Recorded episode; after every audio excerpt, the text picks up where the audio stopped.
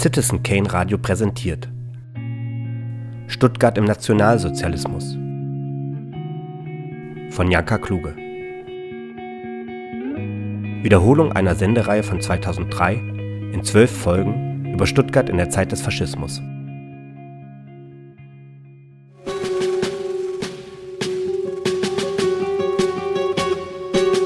Stuttgart im Nationalsozialismus. Eine Sendereihe im Freien Radio für Stuttgart.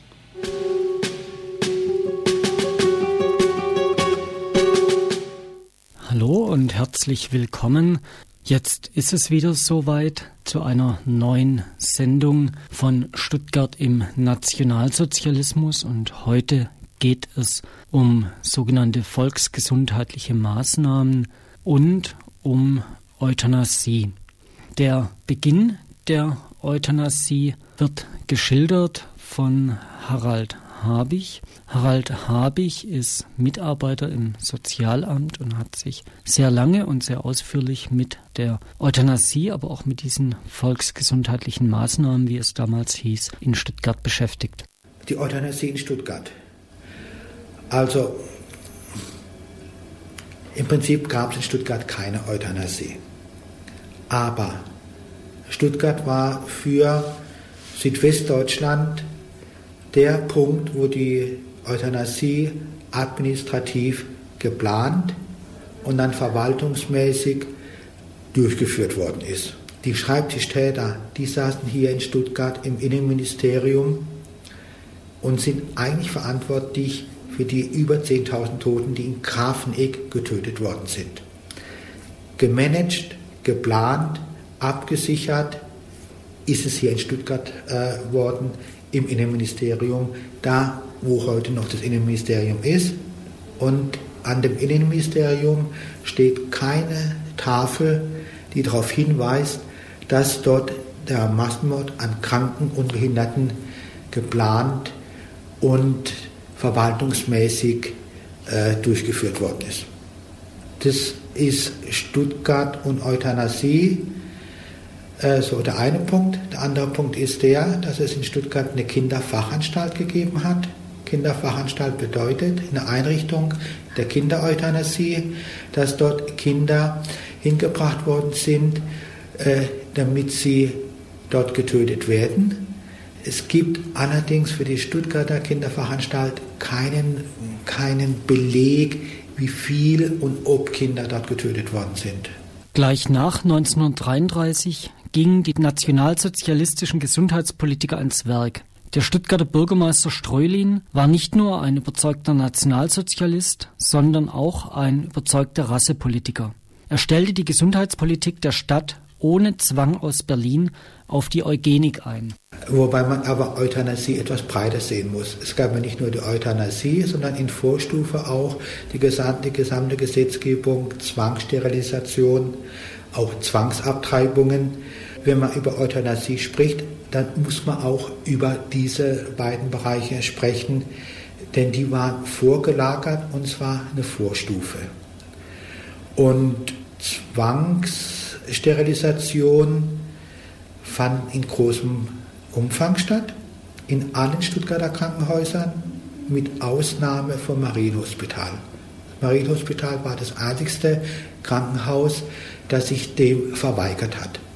Und was in dem Bereich auch noch ganz wichtig ist, es hat an zwei bis drei Krankenhäusern in Stuttgart Menschenversuche gegeben im Rahmen der Zwangssterilisation.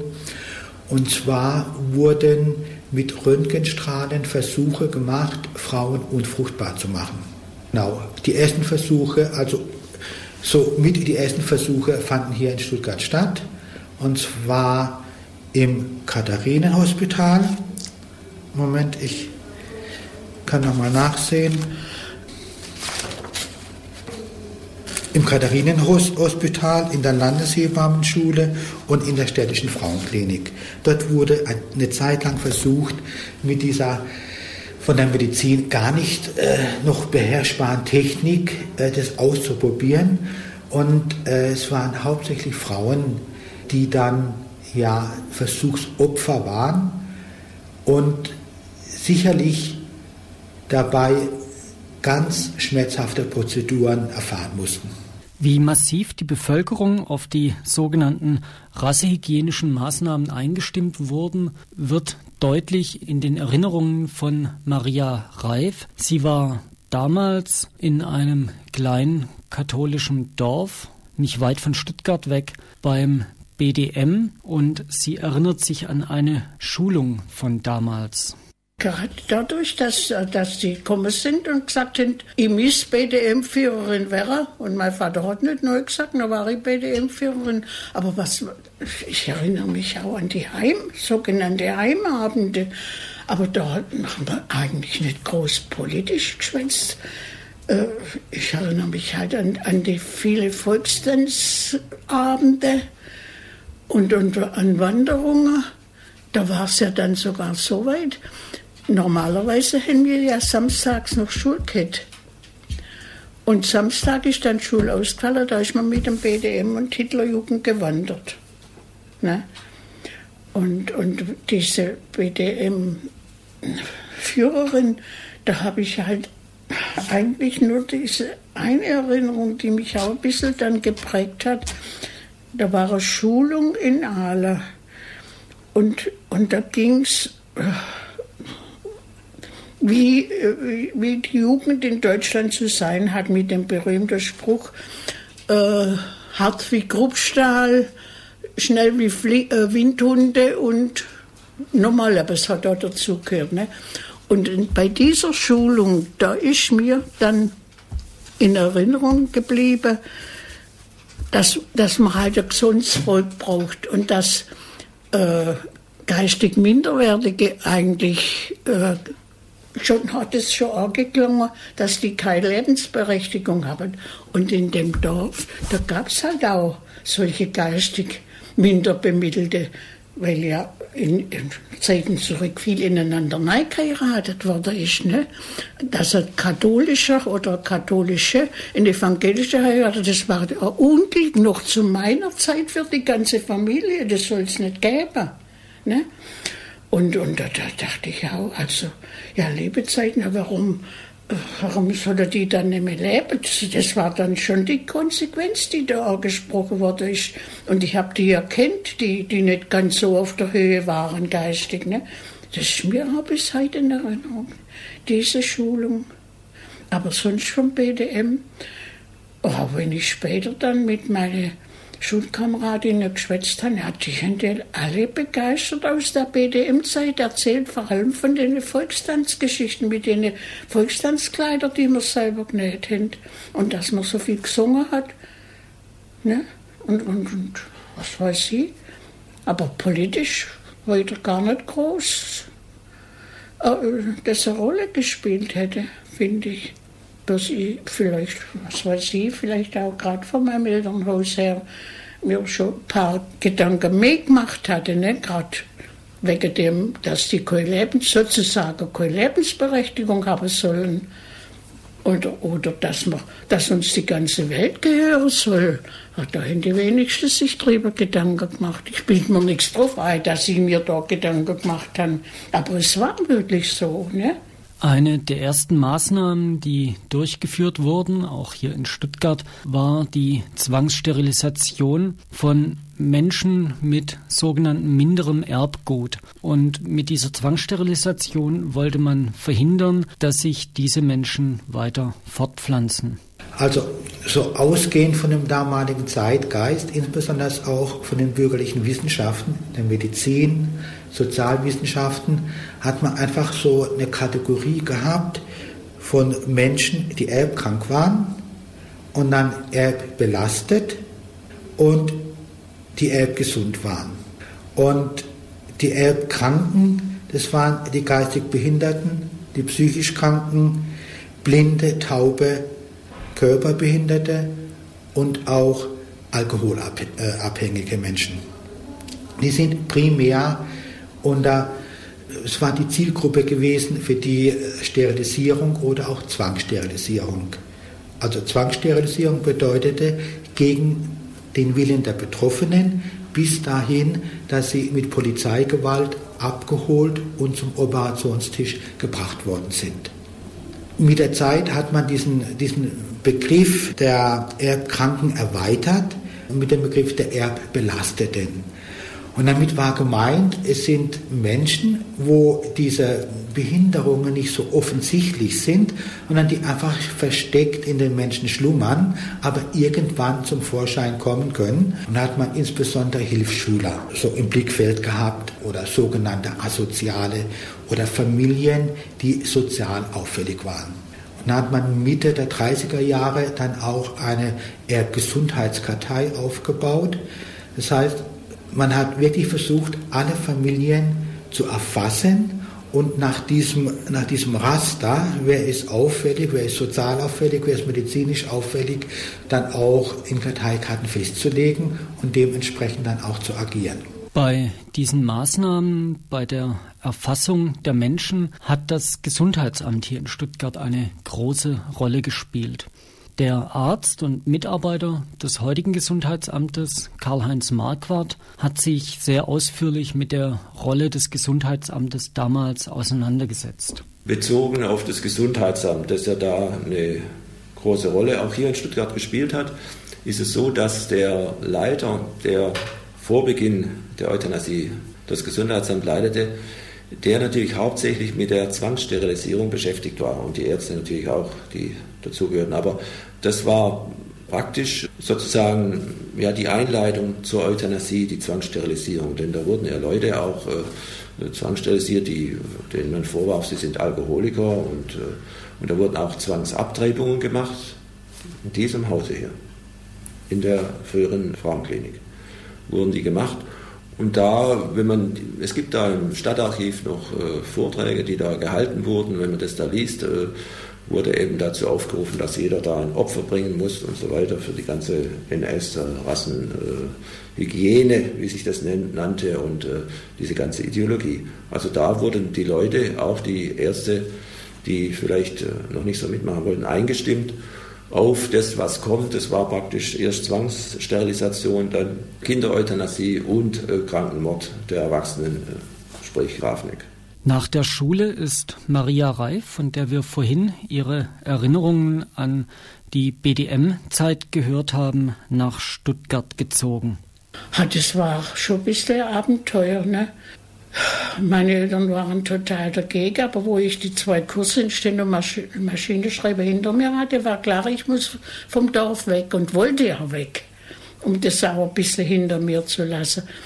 Meine Mutter hat geflennt und meine Schwester auch. Und mein Vater hat zu mir gesagt, vor der Haustür, wo ich dann mit meinem Pappkäferle abgereist bin, Meidle, halte gut. Was er damit meint hat, ich habe schon gewusst, ne? Dass ich mich nicht mit Männern einlassen soll, natürlich, ne? ja, und dann habe ich mir äh, meine Cousine in der Gutbrotstraße, die hat mich dann als erstes aufgenommen. Und ich habe mich dann beim Arbeitsamt gemeldet und bin vermittelt worden an den Württembergischen Landesfürsorgeverband, Abteilung Fürsorgeerziehung. Die haben also Kinder und Jugendliche, die nach einem Gerichtsbeschluss in Fürsorgeerziehung gekommen sind, also die Eltern weggenommen worden sind, diese Anstalten verwaltet. Von, von Kleinkinderanstalten bis zum Schönbiel, der ja jetzt auch wieder eine Rolle gespielt hat. Da waren also männliche Jugendliche, die da auch so ein bisschen noch beschäftigt und ausgebildet worden sind. Ja, und da war ich dann die Bestin. In diesem Amt für Fürsorge, dem Vorgängeramt des heutigen Jugendamtes, war Maria Reif dann unter anderem mit zuständig. Sie hat die Akten bearbeitet für die Verschickung von Stuttgarter Sinti- und Roma-Kindern. Sie haben nur insoweit eine Rolle gespielt für die, für die heutige Zeit, dass es im Jugendamt Stuttgart ein Denkmal gibt zu dieser Zeit, welche darauf hinweist, welche Rolle das Jugendamt im Dritten Reich gespielt hat. Und da ist einfach bekannt, dass Sinti- und Roma-Kinder in Fürsorgeerziehung kamen und dass dann diese Fürsorgeerziehung vom Gericht aufgehoben worden ist, weil der Zweck erfüllt war. Und das Skurrile das Schreckliche dabei war, dass die Kinder nach Auschwitz kamen und dort umgebracht worden sind. Da musste ja Begründung geliefert werden äh, für die Fürsorgeanordnung der Fürsorgeerziehung. Das habe ich natürlich auch mitgekriegt. Aber das hat mich eigentlich nicht so groß berührt. Das ist erst äh, ein Problem war. Ach Gott, ja. Als 1944 dann wir eintragen mussten in, in die Aktenverlegung von der Erziehungsanstalt St. Josef Pflege-Mulfingen nach Birkenau. Gut, Birkenau, dass es da eine Anstalt geben soll, haben wir nicht gewusst. Das Wort Birkenau war bisher nicht vorgekommen, aber hatten sich noch keine Gedanken darüber gemacht. Sechs oder acht Wochen später haben wir ja eintragen müssen, die Fürsorgeerziehung endet wegen Tod. Dann sind die Roma-Kinder, die da da waren die Eltern schon zum, zum größten Teil eben weg.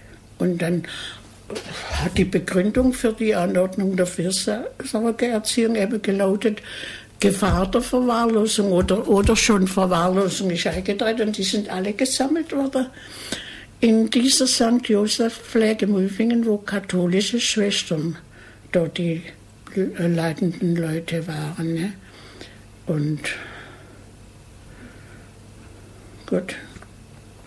Hellhörig ist man erst worden, wo man dann eintragen musste, die Fürsorgeerziehung endet wegen Tod. Und, und zu der Zeit habe ich gedacht, ja, um Gottes Willen, warum, warum sind die jetzt alle tot? Drei noch, gut. Und da hatte ich aber schon eine Freundschaft mit einem, der schon ein politischer Linker war, muss man sagen. Und dem habe ich das erzählt und sagte er, ja, das ist klar, die sind vergast worden. Der hat da das schon gewusst, dass das gibt. Zu dem Zeitpunkt wusste ich nichts von Vergasungen natürlich, ne? 1944. Ne?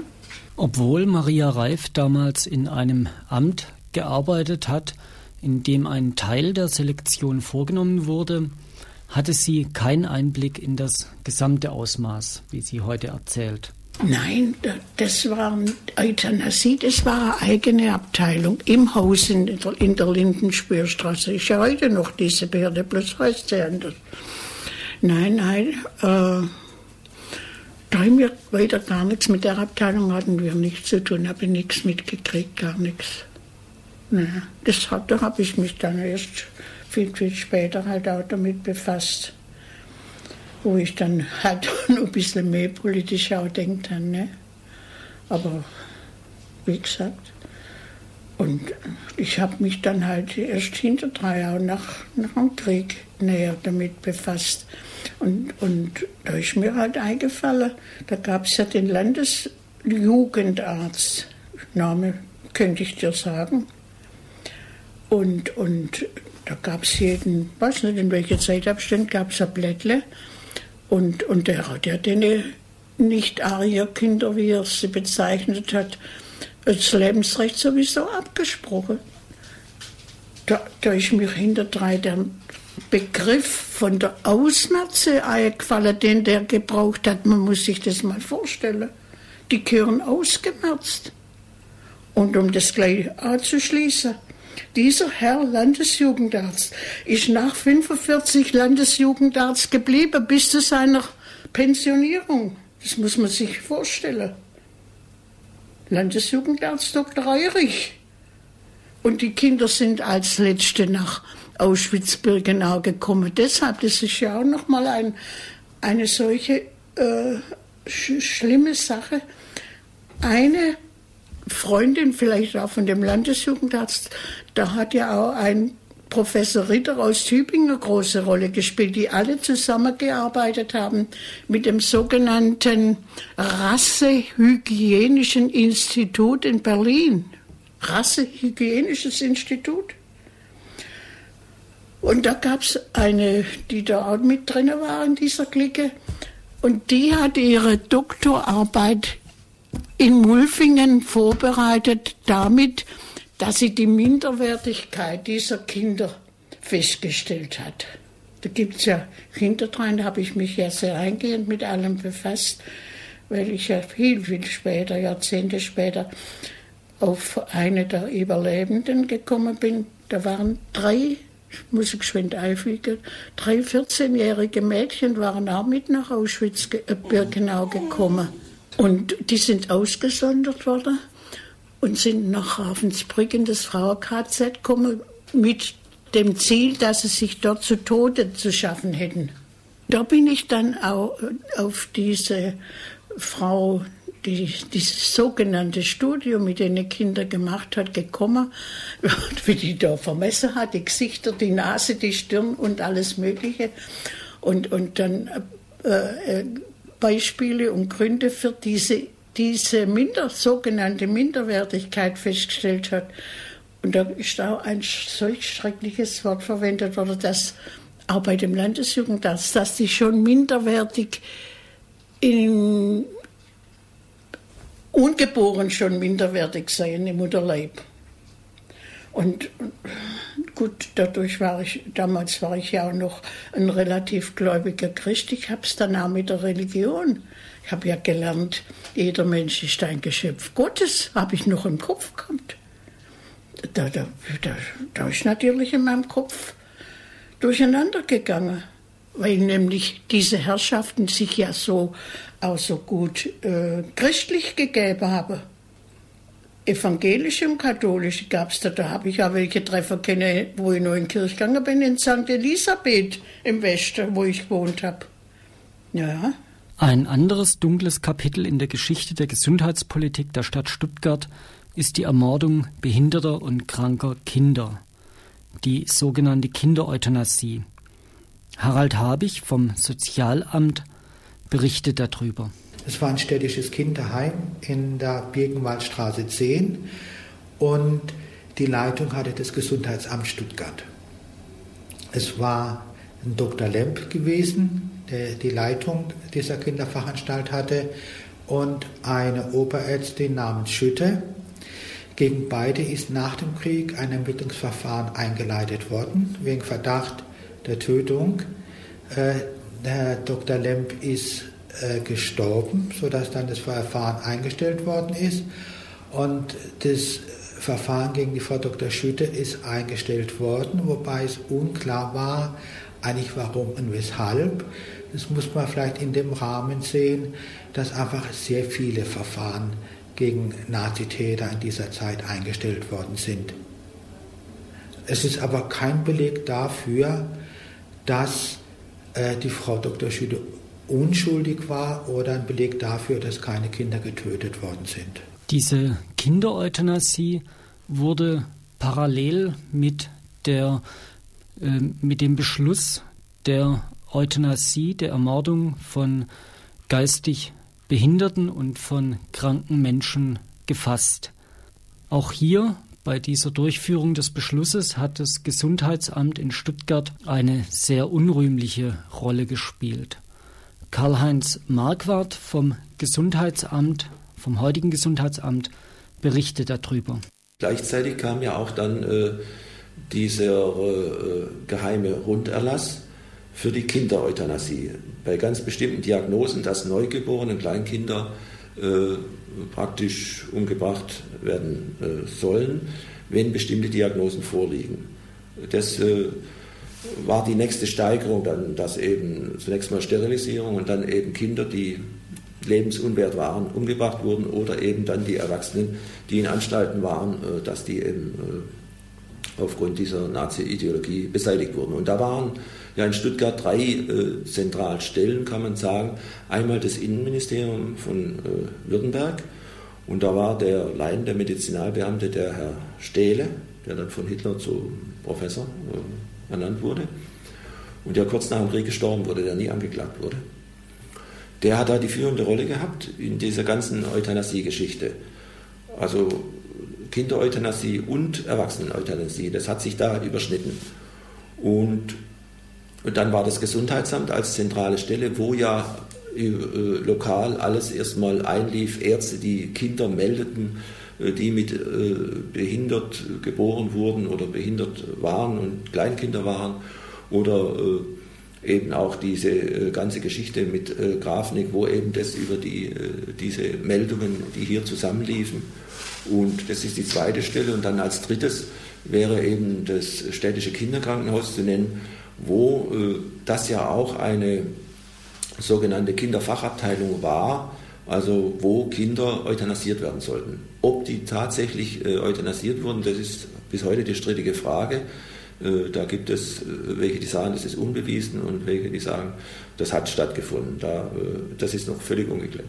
Obwohl sowohl die Kindereuthanasie als auch die Erwachseneneuthanasie gleichzeitig beschlossen wurde und auch per Erlass dann gleichzeitig befohlen wurde, war der Ablauf der verschiedenen Euthanasien sehr unterschiedlich. In der Euthanasie lief äh, ganz anders ab. Die, wie gesagt, da gab es einen geheimen Runderlass, der, äh, mit, äh, der zur Meldepflicht hatte, dass Ärzte und Hebammen ganz bestimmte äh, Kinder, also mit bestimmten Diagnosen, gemeldet werden mussten. Dazu gehörte Wasserkopf, äh, Missbildungen der Gliedmaßen, äh, Idiotie und so weiter. Und äh, die mussten gemeldet werden dem Gesundheitsamt und die haben das wieder nach Berlin gemeldet an einen sogenannten Reichsausschuss. Deshalb nennt man die auch ja, Reichsausschuss Kinder. Und die, der Reichsausschuss, der bestand praktisch, das ist praktisch nur eine eine Scheinadresse gewesen aus drei Gutachtern, die dann entschieden haben, sozusagen mit Kreuzchen oder nicht, äh, ob diese Kinder äh, euthanasiert werden mussten. Und dann kamen sie in eine sogenannte Kinderfachabteilung, wo äh, das dann ablief. Also das, das ist nachgewiesen natürlich, dass es auch in Stuttgart stattfand. Also Kinder in äh, bestimmten Kinderfachabteilungen außerhalb Württembergs äh, umgebracht wurden und wahrscheinlich auch hier in diesem städtischen Kinderkrankenhaus wurden mit Luminal getötet. Ein weiteres Amt hier in Stuttgart, das in diesem Zusammenhang eine sehr unrühmliche Rolle spielt, ist das Chemische Untersuchungsamt. Was aber noch interessant ist für Stuttgart als Adresse, das ist das Stuttgarter Untersuchungsamt, Chemische Untersuchungsamt. Es war eine recht fortschrittliche Einrichtung gewesen, die 1860 etwa von der Stadt Stuttgart errichtet worden ist, mit dem Ziel, äh, Lebensmitteluntersuchungen etc. zu machen. Und mit der Zeit hat sich bei diesem chemischen Untersuchungsamt eine Abteilung herausgebildet der Kriminaltechnik. Und etwa in den 20er, 30er Jahren hat diese Abteilung über Stuttgart und über Württemberg hinaus im wissenschaftlichen Bereich einen äußerst positiven Namen gehabt. Im Faschismus wurde dann dieses, diese Abteilung rausgegliedert und wurde dann verstaatlicht, wurde also ein Teil der staatlichen Polizei, dem Reichskriminalpolizeiamt und wurde dann auch nach Berlin verlegt. Und tätig waren eigentlich Wissenschaftler. Und dann kam eigentlich irgendwann der perverse Umschwung, dass diese Einrichtung, die entstanden worden ist, dem Menschen zu dienen, indem Kriminalität und Kriminalitätsergebnisse erforscht werden, auf einmal den Auftrag bekam, zu gucken, wie man viele Menschen in kurzer Zeit ökonomisch töten kann. Die erste Tötung im Bereich der Euthanasie war eine experimentelle Tötung von Menschen, äh, weil es einen Streit gab zwischen zwei Fraktionen. Äh, das eine waren Mediziner gewesen, die gesagt haben, Euthanasie kann nur durch einen Arzt ausgeführt werden. Und es wurde vorgeschlagen, äh, es mittels einer Spritze zu machen. Und die andere Fraktion waren mehr Techniker gewesen, die gesagt haben, vom Massenproblem ist es gar nicht möglich, äh, hier bietet sich Gas an. Und es ist von diesem Kriminaltechnischen Institut entwickelt worden. Und dann hat man in Brandenburg eine sogenannte Probetötung gemacht. Äh, das hört sich unheimlich schlimm an, dass Wissenschaftler sich die Frage gestellt haben, wie können wir ökonomisch mit, mit wenig Aufwand sehr viele Menschen töten. Und hier war ja diese Vorgängereinrichtung Chemische Untersuchungsamt Stuttgart dann als Kriminaltechnisches Institut federführend. Und bei dieser ersten Probetötung war auch ein Kriminalbeamter aus Stuttgart anwesend, ein Herr Wiedmann. Und das zeigt eigentlich die Perversität, dass ein Polizeibeamter, der von seiner Grundhaltung her den Auftrag hat, Menschen zu schützen äh, und äh, Morde aufzuklären, persönlich dabei ist, wie Menschen in einem äh, ja, labormäßig, kann man sagen, ja, getötet werden, um festzustellen, äh, wie kann man denn viele Menschen mit wenig Aufwand töten. Das war so die, eigentlich so die ersten Tötungen im Bereich der Euthanasie. Das war im Januar 1940 und im Februar 40 begannen ja dann auch die Massentötungen in Grafenegg mit CO-Gas. Bereits 1935 gab es einen Vorstoß der damaligen Ärztekammer und sie forderten von Hitler, dass er doch endlich mit dem Programm der NSDAP ernst machen solle und mit der Euthanasie beginnen solle. Thomas Stöckle, wissenschaftlicher Mitarbeiter der Gedenkstätte Grafenegg, über diesen ärztlichen Vorstoß. Also im Nachhinein, jetzt aus unserer Retrospektive, lässt sich das sicherlich äh, so bestätigen eigentlich, diese Einschätzung, diese nüchterne, dieses nüchterne Kalkül, das Hitler 1935 sagt, als dieser Reichsärzteführer Wagner den ersten Vorstoß macht oder einen der ersten Vorstöße macht, diese Maßnahmen der sogenannten, ich sage der sogenannten Euthanasie, weil da handelt es sich um, um Maßnahmen, die aus damaliger und aus heutiger Sicht eigentlich in letzter Konsequenz Mordes waren und Morde sind. Äh, da weist Hitler noch diesen Vorstoß zurück mit der Überlegung, dass man diese ähm, Aktion, wie es dann im Sprachgebrauch der Nationalsozialisten hieß, äh, aufschieben sollte bis Kriegsbeginn. Und er gibt da verschiedene Gründe, und er, Sie haben das angesprochen, er sagt, dass diese dieses Vorgehen unter Kriegsbedingungen weit weniger Aufsehen erregen würde. Er spricht da vor allem die Kirchen an, die würden sich weit weniger erregen unter diesen Kriegsbedingungen über solche Maßnahmen, ein schreckliches Wort. Äh, und vermutlich auch, ich weiß aber nicht, ob das jetzt explizit äh, überliefert ist, sicherlich auch Rücksichtnahme auf ausländische äh, Beobachter. Hitler versprach den Ärzten damals, sobald Krieg sei, werde er mit der Euthanasie beginnen. Er formulierte es, wie wir gerade gehört haben, so, dass er gesagt hat, in Friedenszeiten kann man das der Bevölkerung nicht zumuten, dann käme eine zu große Irritation in der Bevölkerung auf. Und so kam es dann auch, dass er kurz nach dem Überfall auf Polen die Ermordung der behinderten Menschen angeordnet hat. Den Erlass hat er dann später auf den 1.9. zurückdatiert. Mit der Durchführung dieser sogenannten Aktion T4 waren Spezialisten aus den unterschiedlichsten äh, Bereichen befasst. Ja, von in Berlin ist ein ganz raffiniert oder ganz, ein ganz, ähm, ganz bezeichnender Vorgang, dass die Initiative wurde zwar von Hitler abgesichert über ein Schriftstück, eine sozusagen eine Ermächtigung, wie man sagen könnte. Im Schriftstück heißt es dann Auftrag. Ähm, aber es waren verschiedene, es waren verschiedene NS-Stellen, die sich um diese Durchführung bemüht haben. Also es gab sozusagen eine Rivalität, eine Konkurrenz verschiedener NS-Stellen bei Hitler um diesen Auftrag. Und es war dann an die Kanzlei des Führers, wie es heißt, der NSDAP. Und eine Unterabteilung in dieser Kanzlei wurde dann beauftragt mit der Durchführung dieser sogenannten Euthanasie. Diese zog dann um, diese Abteilung aus der Kanzlei des Führers zog dann um in diese Tiergartenstraße 4, die Sie erwähnt haben. Und die wurde dann, diese Tiergartenstraße 4 wurde sozusagen dann zum Kürzel für diese gesamte sogenannte Aktion T4.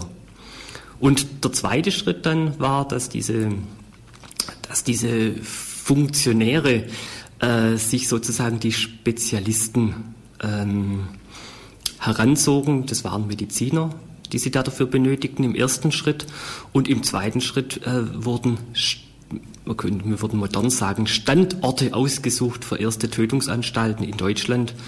Und dafür war man wiederum auf die regionale Zusammenarbeit zum Beispiel angewiesen mit Stellen in den verschiedenen Ländern wie Württemberg oder in Hessen. Diese Standorte, die ausgesucht wurden, wurden nach ganz bestimmten Kriterien ausgesucht. Kann sich das ganz konkret so vorstellen, diese Vertreter der Tiergartenstraße 4, also diese Berliner Vertreter kamen nach Stuttgart ganz konkret auf das hiesige Innenministerium und fragten dort die zuständigen Beamten, und das waren die sozusagen die Leiter der dortigen Medizinalverwaltung, die damals noch im Innenministerium angesiedelt war, fragten nach möglichen Standorten. Und wie Sie, wie Sie sagen, Sie, diese Vertreter aus Berlin brachten ganz bestimmte Kriterien vor. Das war die abgelegene Lage. Das sollte keine zu große Einrichtung sein. Ähm, das sollte keine, auch das ist ganz wichtig, sollte keine staatliche Einrichtung sein. Also es gibt ja ganz altehrwürdige staatliche psychiatrische Einrichtungen in Württemberg wie Zwiefalten, Schussenried, Weinsberg und gerade so eine sollte das nicht sein. Und man verfiel dann schließlich auf die, auf eine kirchliche Einrichtung, die der damals Stuttgarter Samariterstiftung gehörte, nämlich Grafeneck ungefähr 60 Kilometer, 65 Kilometer südlich von Stuttgart, heute im Kreis Reutlingen. Diese Einrichtung der Samariterstiftung ist beschlagnahmt worden. Die Insassen mussten verlegt werden innerhalb kürzester Zeit. Und Pfarrer Nathanael Fischer, er war damals Vorsitzender der Samariter-Stiftung hat sich dann in den 50er Jahren im Grafeneck-Prozess an diese Beschlagnahmung erinnert. Etwa Mitte Oktober 1939 wurde ich zu Dr. Stähle zu einer Besprechung gerufen. In Gegenwart des Dr. Maute und eines Vertreters der Zentralleitung, Name nicht mehr bekannt, wurde mir von Dr. Stähle eröffnet, dass Grafeneck beschlagnahmt sei. Auf meine Frage nach dem Zweck verweigerte er die Auskunft. Auf meine Frage nach der Dauer der Beschlagnahme nannte er drei Monate mit dem Anfügen, dass auch sechs Monate daraus werden könnten. Schon zwei Tage später erhielt ich den Erlass des Landrats von Münsingen vom 13. Oktober 1939, wonach Grafeneck bis 14.10.1939 zu räumen sei. Das Gebäude musste dann tatsächlich innerhalb von zwei bis drei Tagen geräumt werden. Ich empfand diese kurzfristige Räumung eines mit 110 Krüppeln belegten Heimes als eine Rohheit, zumal wochenlang nachher das Gebäude leer stand. Die Zusammenarbeit zwischen der Reichskanzlei des Führers und dem Stuttgarter Innenministerium beschränkte sich aber nicht nur auf die Suche und Beschlagnahme eines geeigneten Hauses. Auch personell wurde das Stuttgarter Ministerium genutzt. Das Personal, wenn man so möchte, der Täter, äh, was dann schließlich nach Grafeneck kam, kam aus verschiedenen, äh, ich sag mal aus verschiedenen Richtungen. Zum einen aus Berlin, sicherlich rekrutiert über diese Tiergartenstraße 4 direkt in Berlin. Das waren die Ärzte, die dann in Grafeneck für die Morde und die Tötungen zuständig waren. Aber das waren auch durchaus äh, Personen, die aus dem, aus dem Stuttgarter Raum kamen. Und Sie haben da erwähnt, jetzt weniger Leute direkt aus dem Innenministerium als äh, aus, dem, aus der hiesigen Stuttgarter Polizei. Also vor allem die späteren Leiter des Sonderstandesamtes Grafneck. In Grafneck gab es ein Sonderstandesamt dann im Jahr 1940, als die Morde stattfanden. Die wurden rekrutiert äh, vom Polizeipräsidium in Stuttgart. Aber auch andere Menschen, die dort arbeiteten, wurden rekrutiert und mussten dann unterschreiben, dass sie über die Vorgänge in Grafeneck Stillschweigen halten würden. Lydia E. hat in Grafeneck in der Küche gearbeitet und sie erinnerte sich dann später. Zu Beginn des Krieges war ich zu Hause und hatte die sechste Klasse der höheren Schule absolviert. Meine Eltern waren dafür, dass ich erst einmal Geld verdienen sollte. Ich meldete mich daher bei der NS-Frauenschaft und fragte nach einer Betätigung, nachdem ich gehört hatte, dass es dort eine Stelle gäbe. Man hieß mich wiederkommen, und da verhandelte mit mir ein Herr, den ich später in Grafeneck als Herrn Schütt kennenlernte. Er erklärte mir, dass man für eine geheime Sache jemand für Küchen- und Verpflegungsfragen brauche. Als er aber erfuhr, dass ich Schreibmaschine und Stenografie schreiben könne, meinte er, ich könne dann auch dort im Büro arbeiten. Ich traf dort ein paar Damen, die mich auf meine neue Beschäftigung ansprachen und etwa dem Sinn nach meinten, ach, sie wollen auch auf das verwunschene Schloss. Ich konnte mir gar nichts darunter vorstellen, da ich auch keine Ahnung von meiner zukünftigen Arbeit hatte. Ich akzeptierte die Arbeit, da man mir 200 Reichsmark, damals eine gute Bezahlung sowie freie Station und Verpflegung bot. Herr Schütt holte eine Lehrerswitwe, eine Frau Weiland, die später im Haus half, und mich ab und brachte uns nach Grafeneck.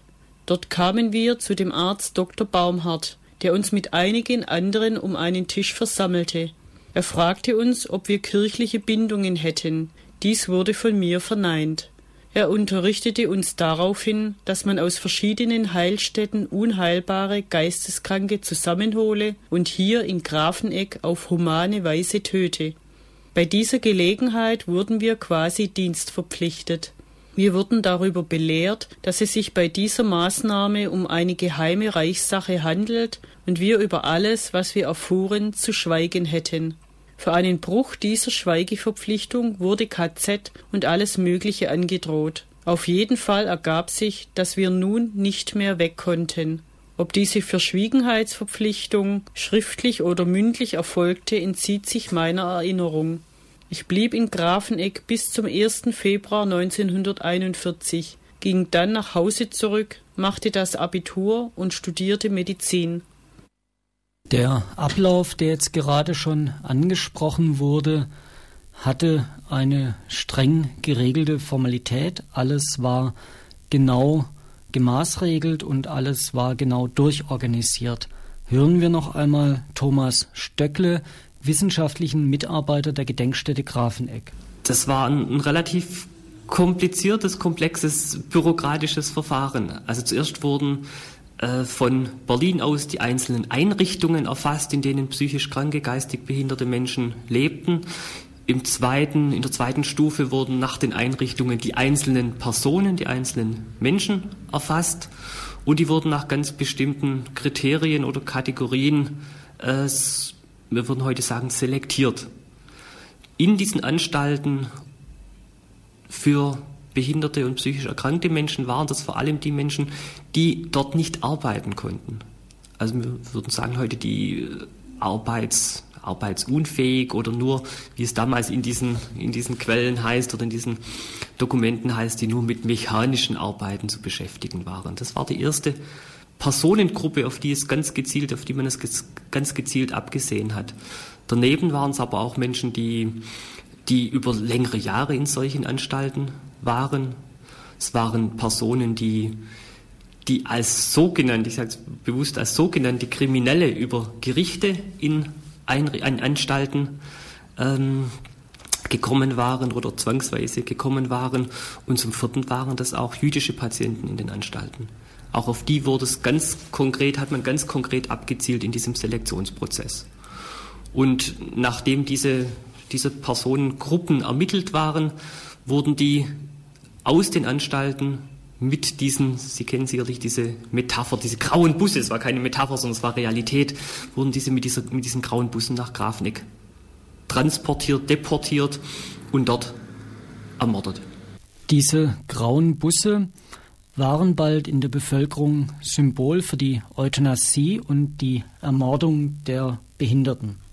Ja, also insgesamt muss man sagen, äh, als Hintergrund waren hier im Südwesten über 40 Einrichtungen und Anstalten, wirklich von Südbaden, von Freiburg, Emmendingen bis Nord, Nordwürttemberg, Weinsberg, Ellwangen, also fast 50 Einrichtungen hier in, in, in Baden-Württemberg, bis auch natürlich noch in Bayern, äh, die von diesen Bussen angefahren wurden.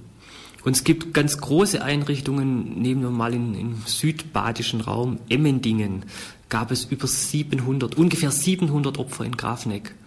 Diese Busse, das waren insgesamt drei in Grafeneck, die da stationiert waren, die konnten maximal 75 Personen oder Patienten äh, transportieren, deportieren nach Grafenegg. Das heißt, diese Busse mussten beispielsweise zehnmal nach Emmendingen fahren. Das heißt, sie waren sehr sichtbar, sie waren ein sichtbares äh, ähm, Symbol für diese, für diese Morde, die in Grafenegg passierten. Und auch ganz, ganz vielen Menschen damals in ihrer Tragweite bekannt, was diese Busse bedeuteten.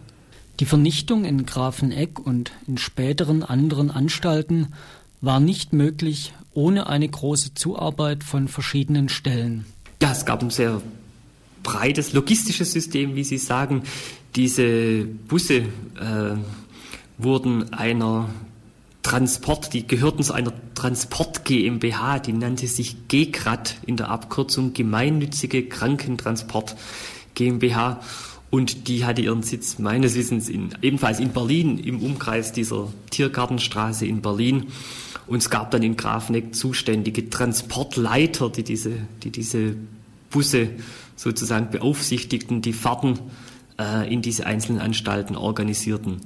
Darüber hinaus gab es aber einen riesigen bürokratischen Apparat in Grafneck, der dann, wie ich vorhin gesagt habe, diese Abwicklung, diese bürokratische Abwicklung übernommen hat, was weit jetzt über die, die bloße Täterschaft im, im engeren Sinne der Ärzte hinausging, die dafür zuständig waren, wie das mein Historiker formuliert hat, den Gashahn aufzudrehen.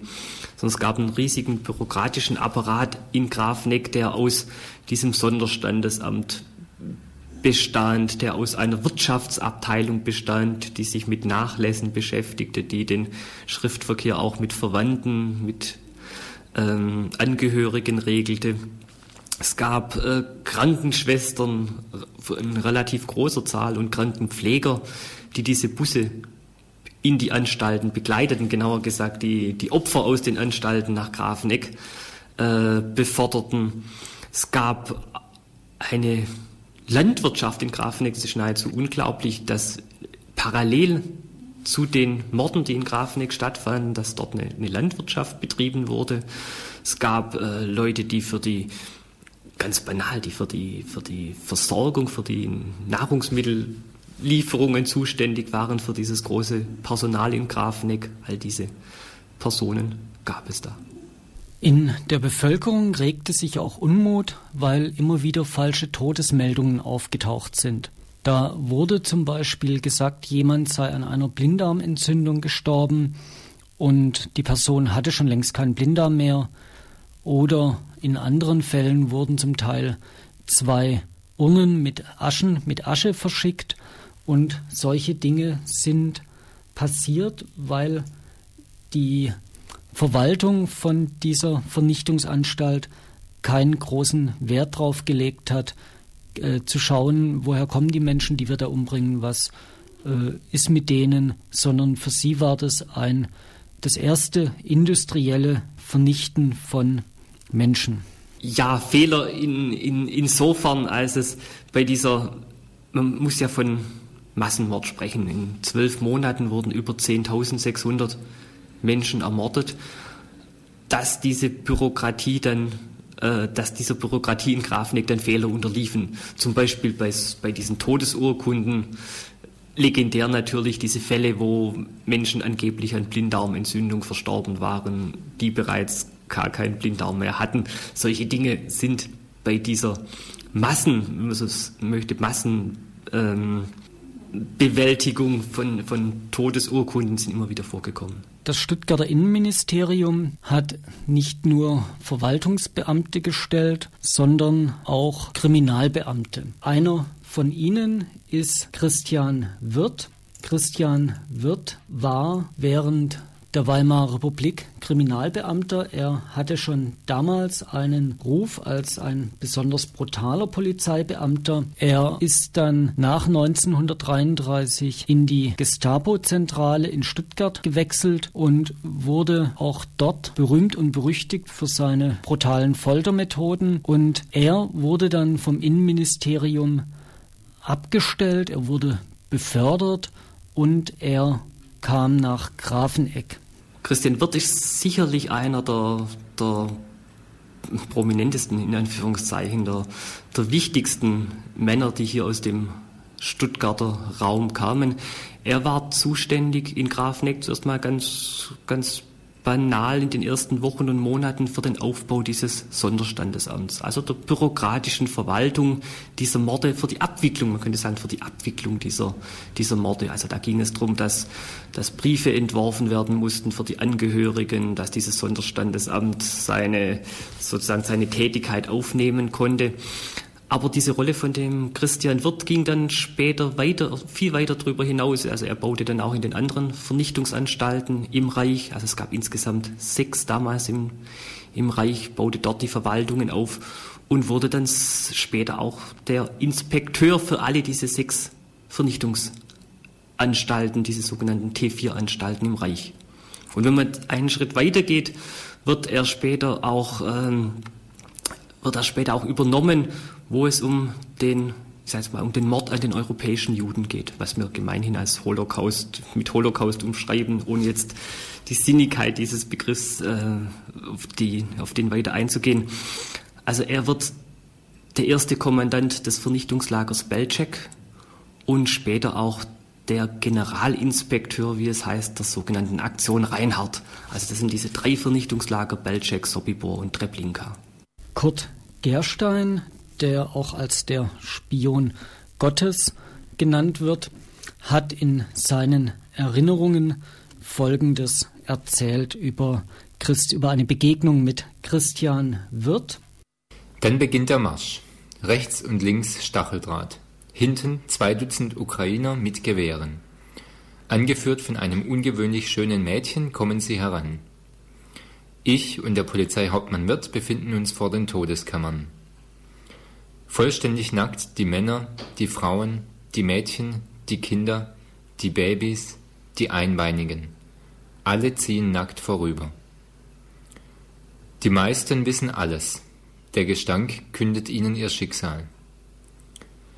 Dann steigen sie das Treppchen hinauf und sehen die Wahrheit. Stillende Mütter mit Kindern an der Brust, nackt. Viele Kinder in jedem Alter, nackt. Sie zögern, aber die meisten betreten die Todeskammern, ohne ein Wort zu sagen, geschoben von anderen hinter ihnen, angetrieben von den Peitschen der SS. Eine etwa 40-jährige Jüdin mit Augen wie Fackeln ruft das Blut ihrer Kinder auf ihre Mörder herab. Von Polizeihauptmann Wirth selber erhält sie fünf Peitschenhiebe ins Gesicht und verschwindet in der Gaskammer. Viele beten.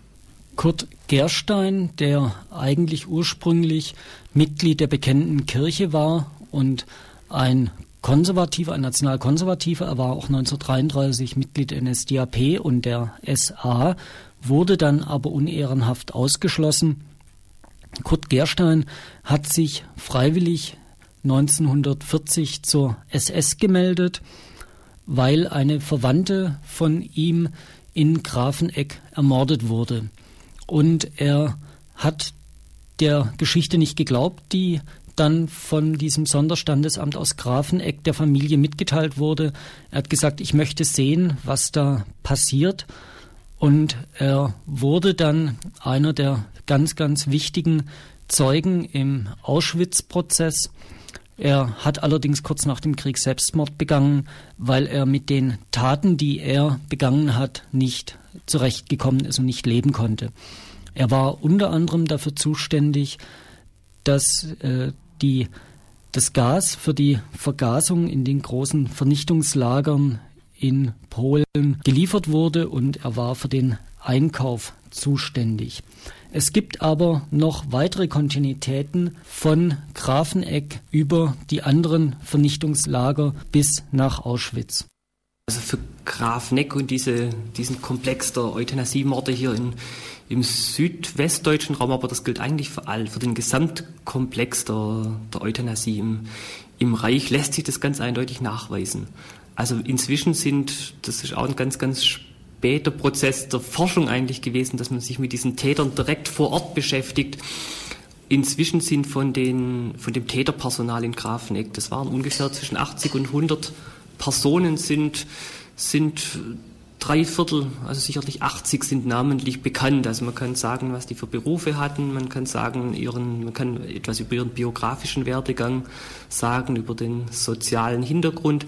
Man kann aber auch sehr genau nachvollziehen, was diese Personen, diese 80 bis 100 Personen äh, nach der Schließung Grafenecks, Grafeneck wurde ja im Dezember 1940 geschlossen, dann wurden die Morde hier in Württemberg im Wesentlichen, zumindest die die Morde, wie sie in Grafneck stattfanden, eingestellt, dass ungefähr jeder vierte von denen übernommen wurde für die Vernichtungslager der Shoah. Kurt Gerstein war auch derjenige, der Bischof Wurm, den Landesbischof in Württemberg, informiert hat über die Vernichtung der Juden im Osten. Bischof Wurm hat geschwiegen und die Kirche hat erst ganz zögerlich den Mund aufgemacht, als es bei der Euthanasie um christliche Mitbürgerinnen ging und vor allem sie haben den Mund aufgemacht, als es darum ging, dass der Mord an Christen zu offensichtlich geworden ist. Wären es Juden gewesen, die in Grafeneck vernichtet worden wären, dann hätten die Kirchen weiter geschwiegen. Außerdem lässt sich sagen, dass die Kirchen zumindest hier in Württemberg eine sogenannte stille Diplomatie gehandhabt haben. Von Bischof Wurm sind einige Briefe überliefert, aber er hat nie in Predigten oder öffentlich sich gegen diese Euthanasie ausgesprochen. In Grafeneck wurden Menschen aus Baden, aus Württemberg und auch aus Bayern ermordet und auch einige unter den Württembergerinnen kamen aus Stuttgart.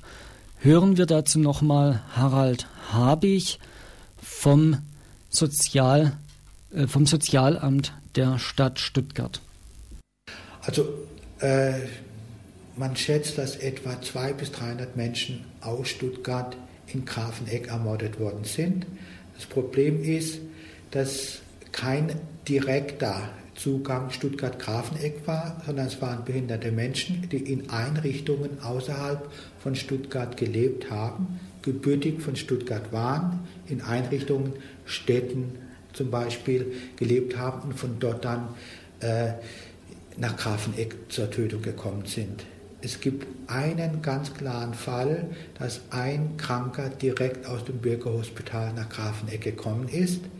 Und dann gab es einfach noch Zwischenstationen, in denen Menschen in äh, Krankenhäuser, Zwiefalten zum Beispiel oder Minnenden äh, verwiesen worden sind und von dort dann nach Grafeneck kamen.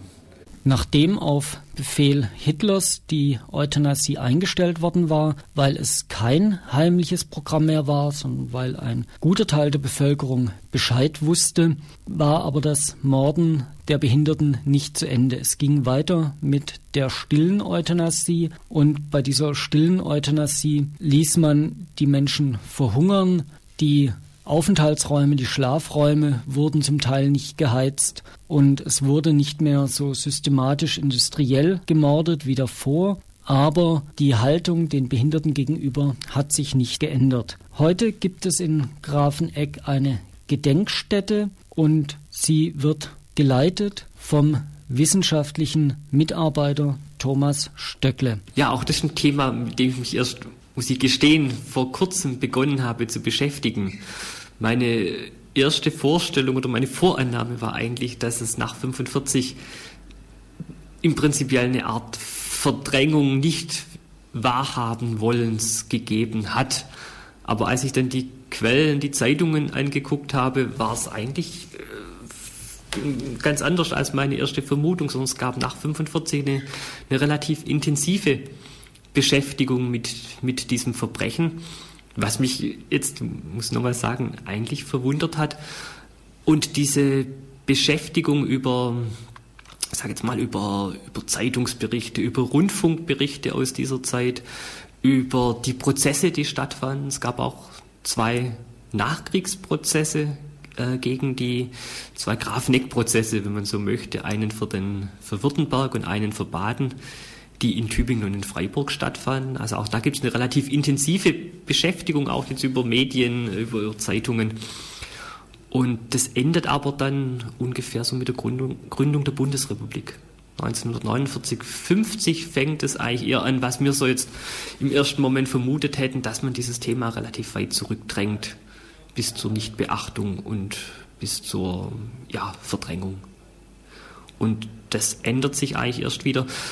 Wobei man äh, korrekterweise sagen muss, bereits Mitte der 60er Jahre gab es in Grafenegg erste Bestrebungen, eine Gedenkstätte zu errichten. Es gab auch, äh, hat sich auch ganz konkret niedergeschlagen auf dem Grafenegger Friedhof, dass es eine erste Form einer Gedenkstätte gab. Aber dann wiederum in, den, in der zweiten Hälfte der 60er Jahre, Anfang der 70er Jahre wieder eine sehr starke Nichtbeachtung, die eigentlich erst Ende der 70er Jahre und in den 80er Jahren sich gewandelt hat. Seit 1989, 90 gibt es jetzt eine Gedenkstätte, die, die öffentlich zugänglich ist, die in Form also einer Kapelle gestaltet ist. Das zeigt auch die Annäherung nochmal ab den Ende der 70er Jahre über religiöse Formen, über, über Gebet, über Gedenkgottesdienste, die bis heute in Grafneck eine, eine fortwährende Tradition gefunden haben. Heute gibt es eine, wie gesagt, wie Sie sagen, eine Gedenkstätte. Es gibt seit 1997 eine wissenschaftliche Betreuung, wissenschaftlich-pädagogische Betreuung der Gedenkstätte. Das heißt also, es können auch im, in etwas größerem Maße Besucher, Besuchergruppen empfangen werden. Es kann auch äh, Forschung stattfinden, aber auch nur in einem ganz begrenzten Maße. Und seit 1995 gibt es auch, auch das war eines der, dieser Entwicklungen der 90er Jahre, ein Gedenkbuch für die Opfer der Euthanasie in Grafenegg.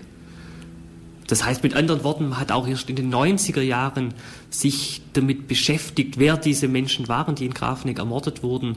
Man, kon, man kannte zwar die, ich sage jetzt mal, die Größen, nüchtern gesagt die Größen, die Zahlen, wie viele Menschen dort ermordet wurden 1940, aber man, kon, man kannte nicht die Namen dieser Menschen. Und damit begann man auch in den 90er Jahren, die wieder zu rekonstruieren, ist ein schlechter Begriff, aber wieder zu finden, zu suchen und heute sind ungefähr 8000 dieser Menschen wieder namentlich bekannt.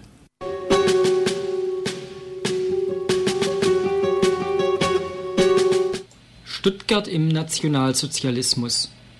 Eine Sendereihe im Freien Radio für Stuttgart. Das war die Sendung über volksgesundheitliche Maßnahmen und über Euthanasie. Verantwortlich für die Sendung war Janka Kluge und in der nächsten Sendung wird es um Wirtschaft in Stuttgart gehen.